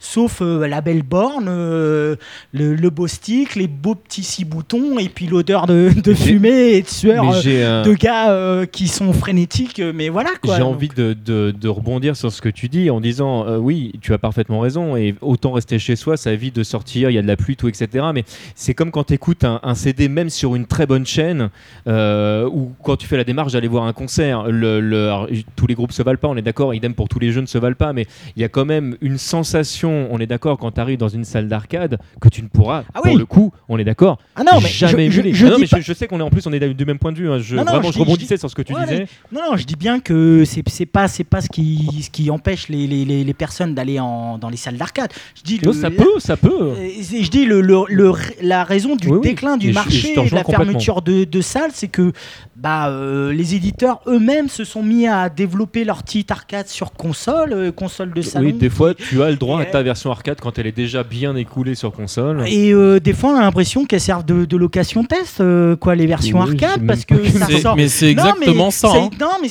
quand tu vois ça- exactement ça. Tu vois qu'AOF 13 qui est sorti il y a quoi Il y a pas longtemps en arcade, il va être bientôt disponible sur PS3 et Xbox 360. Enfin, il encore dans ce sens-là, ça va. Le, plus- le plus incroyable, c'est quand tu as un jeu qui sort d'abord, pas envie de reparler de Street, mais le, est qui, qui- qui- piraté d'abord qui sort sur, sur console, et puis après, bon, tu as ta version arcade. euh, Mais de toute façon, sur mais il y a tous les personnages DLC qui vont venir derrière, donc il sera, il va rendre la version arcade obsolète et la version arcade ne sera pas mise à jour. C'est ça le problème en fait. C'est surtout ça en fait malheureusement pour le moment, enfin on, l'a vu avec Blaze Blue, euh, on va le voir maintenant avec KOF 13. C'est Et je te remercie de, rebondir là-dessus parce que justement, c'est une, des questions que je me, que je me pose. Il y, a, il y a- il y a quand même quelque chose de parfaitement illogique dans cette histoire c'est que quand on était euh, joueur console, on attendait l'arcade perfect. C'est-à-dire qu'à un moment, on était là, on voulait absolument la version arcade. Or là, aujourd'hui, de plus en plus, on a un contenu qui est différent, même s'il est supplémentaire sur la version console, finalement, est-ce qu'il y a un moment donné où euh, on aura vraiment cette sensation de pouvoir avoir le même jeu d'un côté comme de l'autre? A priori, c'est pas parti pour. Euh, je me pose juste une, question aussi euh, par rapport à ces différentes consoles arcade. Est-ce que vous, sur Versus des jeux, ça vous a fait du bien d'avoir Arcade Street- Super Street Arcade Edition avec euh, Yoon et, euh, et Yang euh, avant les consoles en fait Je veux dire, est-ce qu'il y a des gens qui se déplaçaient justement pour tester ces persos euh, avant que ça soit disponible? Oui, évidemment, oui, bien sûr. Voilà, Parce que ça, ça c'était quand même assez Il y avait- incroyable. il y avait- il y avait- bah, de- Justement, il y avait l'attrait de la nouveauté par rapport à la version console. Les gens commençaient en plus à en avoir un peu marre. Mm. Mais voilà, la version, la version arcade là est sortie, enfin arcade edition est sortie là le, le mois dernier. Non mais même sur console, aussi sur aussi, console, hein, euh, en, en DLC. DLC, ouais. et Ou on en sent- disque, On d'ailleurs. ressent quand même Ouais. les effets. Hein, Ouais, on ouais. va pas, on va pas se la face. Mais en fait, moi, Mais- euh, vas-y, attends. Euh, Juste pour, pour- par rapport à ta question, euh, euh, moi je suis pas forcément d'accord avec toi. Moi je pense que plus on avance et plus tu es sûr d'avoir des versions arcade perfectes qui sortent des deux côtés. Puisque on va pas se voiler la face, les, les, les nouveaux systèmes qui Ah font oui. tourner les jeux d'arcade, on est d'accord. c'est des, des repompes des modèles économiques de, de, de consoles de salon qui existent. Et ce qui faisait justement la spécificité de, de l'arcade et, euh, et justement l'attrait de l'émulation, etc., c'est que à l'époque où certains jeux ont été développés, techniquement, pas les consoles de salon euh, n'étaient Ne pas pas- ne permettait pas parce que rappelons quand même que euh, l'arcade à l'époque c'était quand même la vitrine la vitrine de, Technologique, de- hein. technologique de l'éditeur sur sa maîtrise d'un système. Et le l'éditeur lui il s'en foutait du, du de la console euh, de la console de salon de Nintendo ou de Sega qui étaient les leaders à l'époque. Eux ils faisaient leur carte mère. S'ils avaient besoin de rajouter de la RAM ils rajoutaient de la RAM. S'ils devaient euh, développer entre guillemets euh, une spécificité graphique pour justement obtenir des effets spéciaux euh, que tu pouvais pas avoir parce qu'ils pensaient pas entre guillemets à l'adaptation. euh, euh, Il y avait tout, tout, tout le système économique de l'arcade qui était pérenne à l'époque, etc. Et voilà. Donc, donc si tu veux, et c'est pour ça que je fais vraiment la différenciation entre les jeux next-gen qui sont spécialement développés euh, arcade, console, euh, c'est-à-dire tu- ça sera de l'arcade. Techniquement, c'est la même chose. Ce que je veux dire, c'est que maintenant, tu commences à avoir du contenu vraiment plus important sur console que tu en as maintenant sur, sur arcade, alors qu'avant, c'était l'inverse, hein, entre guillemets. Il y avait, le, quand moi je me souviens des, des- des versions euh, Mega Drive euh, ou Super NES de, de Fatal Fury, par exemple, alors tu pouvais te dire, oui, mais sur la version euh, Mega Drive, tu pouvais jouer à des persos auxquels tu pouvais pas jouer, mais c'était, enfin, c'était, on était tellement loin de la sensation en fait de, qu'on, qu'on trouvait sur Neo Geo que c'était pas le même jeu. Mais c'est parce que, euh, pour- pour- simplement pour euh, répondre rapidement sur ça, c'est euh, on, on va pas se voiler la face. On est, on est dans une ère euh, où, au niveau du média, l'éditeur, quel qu'il soit, jeux vidéo, ciné, etc., c'est fini l'époque où tu avais un jeu qui sortait en arcade, il était exploité un an, voire deux ans, parce que technologiquement, c'était pas possible de le convertir, etc. Et il pouvait, entre guillemets, tu pouvais espérer avoir euh, une conversion, et le support de l'époque n'avait pas forcément la possibilité de pouvoir quand même te, te re- recentrer le truc arcade perfect. C'est pour ça que, entre guillemets, l'émulation, et c'est pour ça que je différencie bien, si tu veux, une période. Ensuite, je pense que ça peut être marrant, mais je pense que ça, ça sera euh, l'objet d'un autre débat de vraiment dater, euh, de mettre, euh, si tu veux, une date chronologique qui dit que voilà, là, tu parles vraiment de jeux d'émulation à proprement dit au niveau de. Au sens de- euh, rétro gaming au du sens voilà rétro gaming et, euh, et le reste tu vois ce que je veux dire donc il y a ça et voilà on est dans une on est dans une époque et une période où maintenant c'est que le cash etc donc tu as la version arcade qui maintenant au lieu d'être simplement une vitrine, c'est plus, on va dire, l'objet d'un log test pour voir tous les trucs craqués, etc. et tout. Même prendre la température, prendre le pouls, euh, de savoir si euh, l'éditeur il, doit entre guillemets s'investir pour euh, le, produire en masse, etc. Et comme pour le film, comme pour les livres, comme pour ce que tu veux, le jeu qui avant mettait un an, deux ans avant de sortir, là c'est six mois plus tard. Enfin, le truc direct. Et justement pour vendre leur truc, qui pour vendre leur leur, leur produit, bah, ils sont obligés de mettre du contenu en plus et voilà. Moi, euh, j'attends quand même le jour où un mec débarque chez vous et vous dit euh, Excuse-moi, là, ton coffre, est-ce qu'il est console perfect? C'est j'avoue.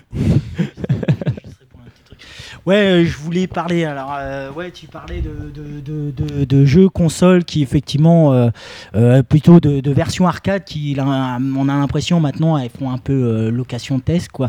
Je pense que Super Street Fighter 4, je crois que c'est Taito Type X Hardware, il me semble, ou Type X2. Euh, donc, c'est quand même, faut savoir, c'est du hardware qui est basé sur Windows XP Embedded. Donc, c'est développé sur PC. Donc, après, je pense que techniquement, un portage sur Xbox 360 ou PS3, ça doit pas être super compliqué. Oh. Et comme essentiellement maintenant les jeux sont développés sur PC, euh, arcade, console, euh, pour eux ça dérange pas trop quoi. C'est pas comme si avant où on avait euh, vraiment, euh, je vois Final Fight à l'époque, il a été développé sur sur euh, CPS1 il me semble, ouais c'est Ouais, ça, ouais. Capcom Play System 1. Donc c'était Enfin, un hardware bien spécifique court, avec un, un langage machine bien spécifique. Quand on a vu la version Super NES, on avait deux persos sur les trois seulement. donc là c'était vraiment une Non, là époque c'était la loose, euh, c'est qu'ils vous proposé la version Guy après, Guy, ou ouais, je l'avais acheté à l'époque, la, la Final Fight Guy, pour avoir le, dernier. Donc on voit bien qu'à cette époque-là, ils développaient vraiment sur des hardware spécifiques et tout. Bon, maintenant, même le KOF 13, c'est du Taito Type X2, donc qui est basé quand même sur une architecture de Windows XP modifiée. Donc on voit que c'est développé sur PC et que voilà, et ça se rapproche énormément des, des, des- des consoles de salon et ils développent plus sur, sur euh, on va dire, des, même si le Taito Type X2, c'est vraiment une architecture bien particulière, il y a une racine quand même derrière Windows PC. Quoi. Moi, je voulais donc revenir sur cette histoire d'arcade pas perfect et de, des, des ajouts qui sont faits sur la version euh, console. Comme disait tout à l'heure Samy, donc on disait que finalement, euh, la nouvelle version de KOF 13 qui est annoncée avec des nouveaux persos, etc., risque de rendre obsolète la version arcade. Mais en fait, j'ai envie de dire que tout est une histoire de rigueur communautaire. Je vais m'expliquer hein, pourquoi. Euh, à l'époque de King of Fighter 11, euh, qui est sorti sur console et qui était peut-être l'une des meilleures conversions. euh, c'est la première fois qu'un qu'un jeu a été aussi un jeu SNK, un jeu un KOF a été aussi bien converti sur console. Mais en plus de ça, on a eu énormément de bonus. Donc je vous rappelle déjà qu'on a eu au moins 7 persos en plus, sans parler des boss qui étaient jouables. Donc 7 persos en plus, mais en plus de ça, une version arrange. Donc carrément, ils ont refait tout le jeu en mode rééquilibré. Ils ont changé les propriétés des coups des persos, etc. pour rendre le jeu plus équilibré et plus clean et plus beau et plus mieux que l'arcade. Mais qu'est-ce qui s'est passé? Personne n'a joué à cette version et personne n'a touché ne serait-ce que l'ombre du cheveu des personnages bonus. Pourquoi? Parce que la communauté de King of Fighter, elle, est une communauté donc arcade, comme l'a dit Adèle. Et en fait, nous, ce qu'on voulait, ce qu'on attendait, on n'en avait rien à cirer, mais royal, des bonus. On ne voulait même pas en entendre parler. Toute la communauté mondiale a joué qu'à la version arcade, c'est-à-dire qu'au mode arcade et n'a jamais touché au perso bonus. Il n'est servait, il n'était là que pour les vidéos de combo, pour les mecs qui voulaient s'amuser, etc. Donc ça, on a eu ça pour KOF 11, ça, bien, ça a bien marché, donc on a une Mais version... ju- Juste peut-être préciser effectivement que sur cette galette, il y avait également la version Oui, arcade. voilà, voilà, donc on pouvait Euh, je- choisir oui, en voilà, mode je- original et arrange. On, pouvait même jouer en mode 3v3 à l'ancienne ou en mode tag si on voulait. Donc on avait énormément de bonus pour faire plaisir aux fans et aux, et aux joueurs lambda, j'ai envie de dire. Mais en termes communautaires, en termes de jeu, personne n'a jamais entendu, voulu entendre parler de cette Mm. version arrange. C'était juste une blague. Mais ce qui s'est passé, c'est que pour Street Fighter 4, on a eu un phénomène complètement différent. Hmm. Là, à l'inverse, et là je me rappelle, moi en tant que joueur, j'ai bataillé pendant des mois et des mois, et j'ai même dû jouer au jeu et faire des résultats pour qu'on me donne raison. En fait, quand le jeu est sorti sur console, pour moi, il était hors de question, mais même pas, même pas envisager une seconde jouer avec les persos bonus. Pour moi, c'était des trucs pour les fanboys, ceux qui euh, lisent l'histoire des personnages, etc. Voilà. Euh, pour moi, pour moi, ils ne sont pas, n'ont rien à faire dans le jeu. Ils ne font pas partie de Street Fighter 4. Le vrai Street Fighter 4, c'est le jeu avec 17 persos. Point final, c'est celui qui était joué au Togeki pendant deux années, celui qui avait les vidéos. Ken Bogart commentait ces vidéos-là déjà à l'époque. Pour moi, c'était ça le jeu qu'il fallait jouer. Les persos bonus n'avaient rien à faire dans le jeu parce que, en fait, ils- ils n'étaient pas in- intégrés au jeu. C'est-à-dire que quand on a conçu les premiers personnages de Street Fighter 4, on ne les a pas conçus pour affronter Fei Long, Sakura, Kami, etc. Et tout comme ces personnages-là sont arrivés sur le tas, donc adaptés au système. Donc pour moi, ils n'avaient pas leur place dans le jeu. D'ailleurs, ce qui s'est passé, c'est que finalement, ces personnages étaient complètement craqués. Moi, j'ai joué Kami à l'époque, c'était juste pour démontrer ça. Malheureusement, eh ben, la communauté immature de Street Fighter 4 est très jeune, qui n'a aucune culture d'arcade, n'a même pas voulu entendre parler de ce que je disais, et ils sont restés avec leur tournoi et leur machin, avec les persos bonus. On voulait même autoriser les boss. On voulait autoriser 7, Gouken, c'est la fête, on s'en fout. Donc, encore une fois, c'est une question de rigueur. Aujourd'hui, la version KOF 13 est annoncée. Moi, en tant que joueur et membre d'une communauté, j'ai déjà mis les points sur les i. Pour moi, il est hors de question de jouer avec les persos bonus de KOF 13 tant qu'ils ne seront pas annoncés sur arcade. Si aucune mise à jour euh, arcade n'est prévue, on ne touchera pas. On y jouera à la maison pour délirer. Mais je veux dire, les tournois, les, tout l'aspect communautaire autour du jeu ignorera complètement les différences avec la version arcade. Hmm. Donc, c'est une, ça, sera, ça, sera, ça rendra KOF 13 obsolète uniquement si la communauté euh, fait preuve d'immaturité et fait n'importe quoi. Voilà. Euh, il faut, faut simplement rappeler aussi voilà, que c'est ce qu'on voyait aussi à l'époque où les coffres sortaient euh, dans les années 2000, euh, que en fait c'était vraiment un ensemble.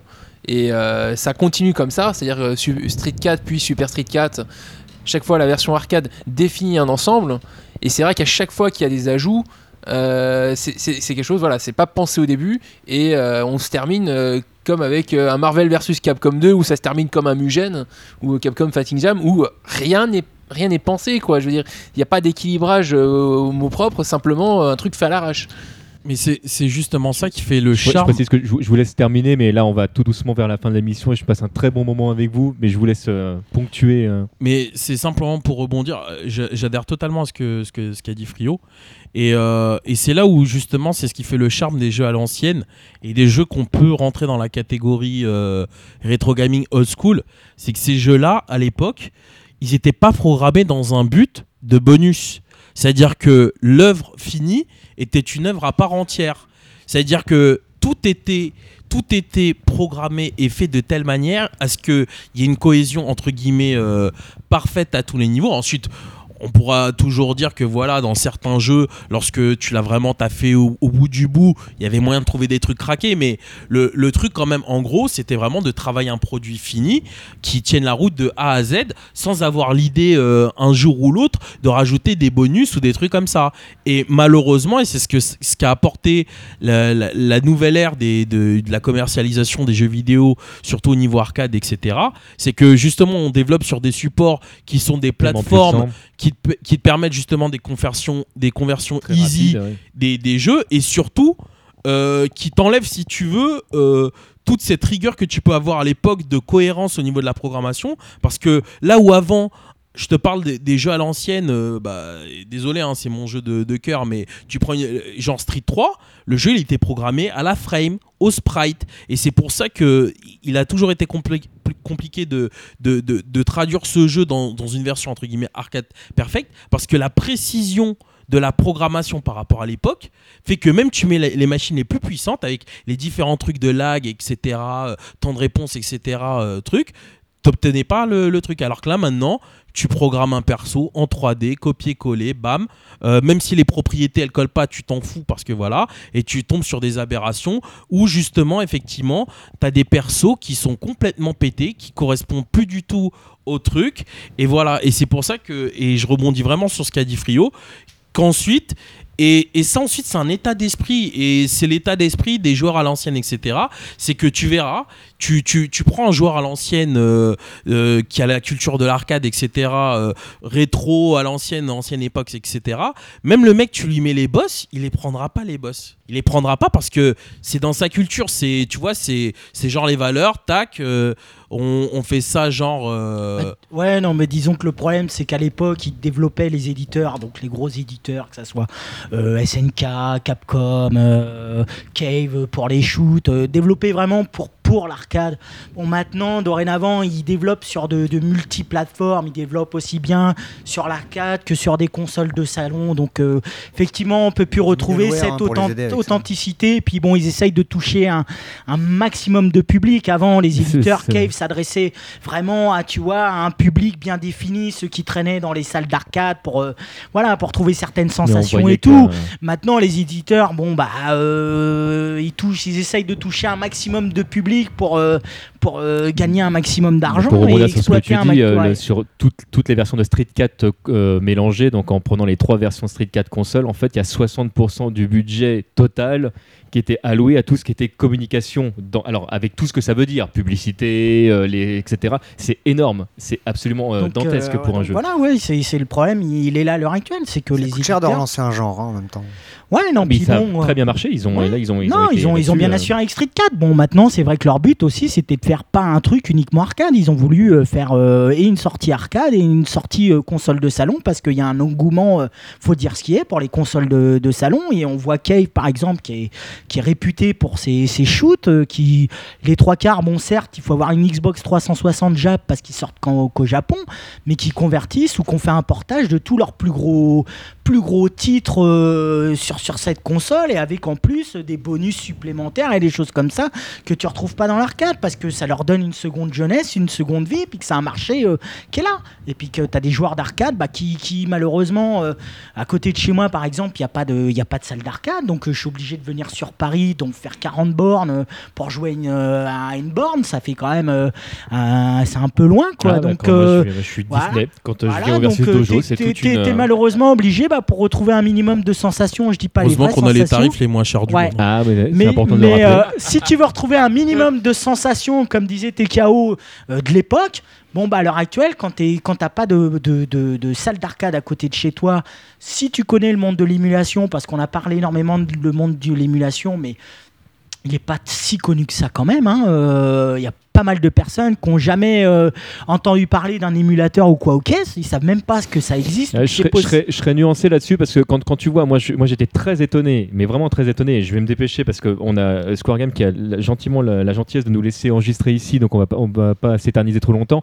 Le, quand je vois le nombre de consoles, et là j'entends de consoles qui appartiennent à des mères de famille ou à des petites filles, euh, des DS, etc., qui sont euh, craquées de chez craquées avec un nombre de, de, Oui, de non, mais- jeux qui ont été. Alors là, on parle pas, on n'est pas dans l'émulation dans le sens. Non, on euh, n'est pas de l'émulation parce que ouais, on est dans on le est cla- on est piratage. dans le piratage, et- mais ouais, et dis- sou- disons, disons que c'est, ça me paraît moins obscur en fait cette partie-là qu'il y a quelques années en fait. C'est euh, disons qu'il y a Ouais, mais là, là, là est, comme, euh, comme tu dis, euh, TMDJC, on parle de, de vraiment de piratage, de, piratage. linker, même si on met des ROM dessus qui on peut retrouver sur émulateur. Euh, ouais, là, là, on parle vraiment de piratage. On parle maintenant émulation. Moi, je suis tombé vraiment dessus par hasard parce que j'avais entendu parler de qu'on pouvait jouer à des jeux Neo Geo sur PC.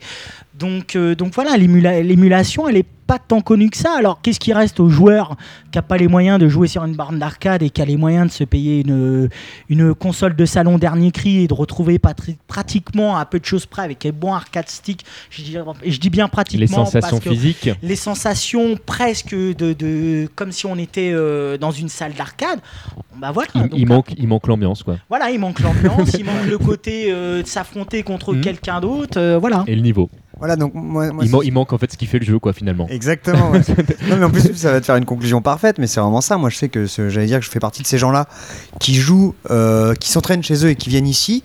Non pas forcément pour doser parce que je me fais exploser la gueule, mais juste pour le taunt, pour l'ambiance, pour le bruit des sticks, pour poser ma pièce sur le putain d'écran.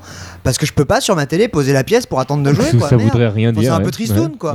Donc franchement, euh, c'est- mais c'est c'est ça. Comme d'aller au Moi, pour- cinéma, de payer son popcorn, c'est pas pareil que de moi, lancer c'est un ça, c'est Blu-ray ça, ou un le, le- DVD. le vrai euh, nerf de l'arcade. Ou de faire ton C'est popcorn au micro-ondes. Ah, c'est mais, clair. mais- mais bien au-delà de toutes les considérations finalement de Arcade Perfect, de est-ce que le jeu il est, il est vraiment bien ou pas.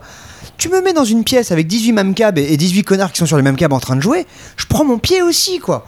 Pour des raisons différentes, mais avant tout c'est une histoire d'ambiance. Et euh, pour moi, enfin en tout cas c'est ce qui fait que moi je vais dans une salle. Maintenant je pense que tout le monde y va plus ou moins pour des raisons différentes, et c'est pour ça qu'il y a autant de gens qui y vont. Mais moi en tout cas c'est pour, pour l'ambiance et pour pouvoir me moquer des gens en face d'eux. Il y a un autre truc Frio aussi, disait moi euh, c'est pour la drogue.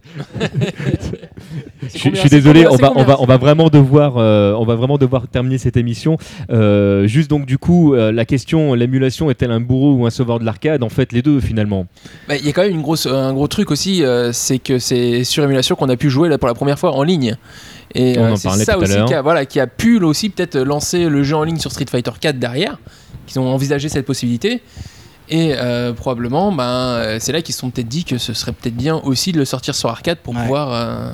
Donc on part, du on versus. part Ouais, du, non, tout à euh, fait, ouais. on part du principe que finalement l'arcade est une culture et que si jamais on veut vraiment pouvoir en bénéficier dans les conditions arcade perfectes entre guillemets, ben, il faut, Et euh, il faut se il déplacer, même, il faut. euh, Il y a quand même une très grosse particularité, c'est que Street 4 euh, a été calculé à la frame aussi, alors que euh, c'était pas vraiment la tendance des jeux actuels. C'est-à-dire que d'habitude, le graphisme est toujours détaché depuis qu'on a les jeux 3D.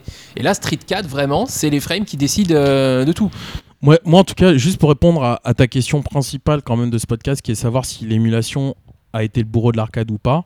Moi, je vais répondre à ta question euh, franchement. Pour moi, l'émulation n'est pas le bourreau de l'arcade. C'est le online qui est le bourreau de l'arcade.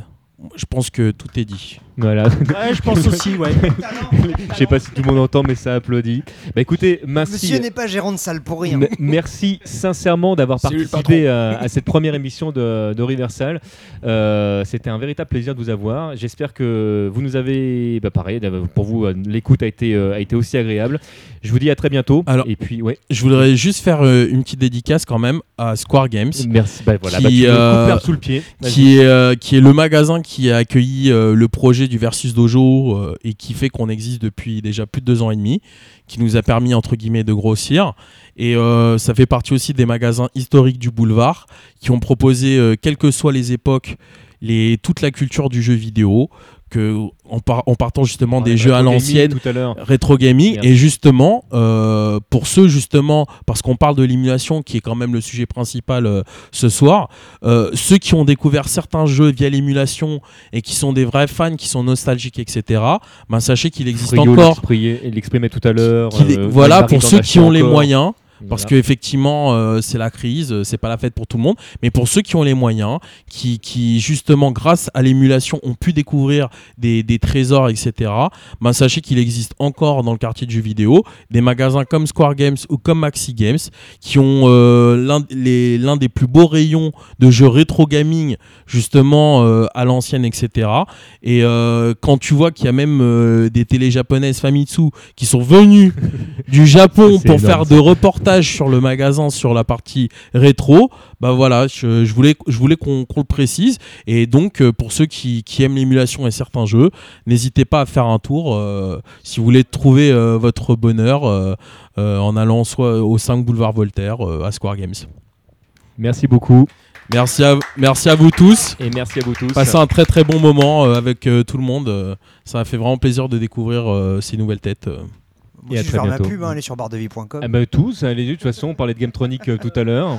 C'est Euh, gametronic.com tout simplement donc euh, petit site sans prétention de rétro gaming voilà mais euh, trouverez du contenu euh, sympathique Et sinon, vous avez encore shinmugen.net, mais vous n'y trouverez plus que des gifs animés. Mais c'est déjà et, pas et- mal. et peu de graphisme, j'ai vu. Et je gratte cet espace publicitaire gratuit.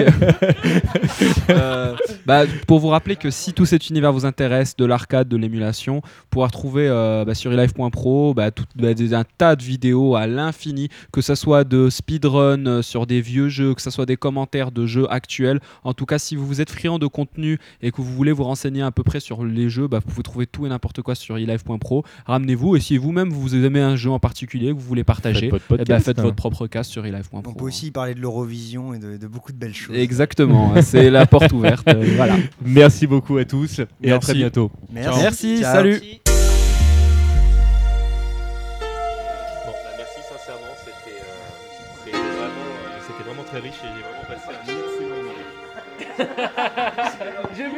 c'était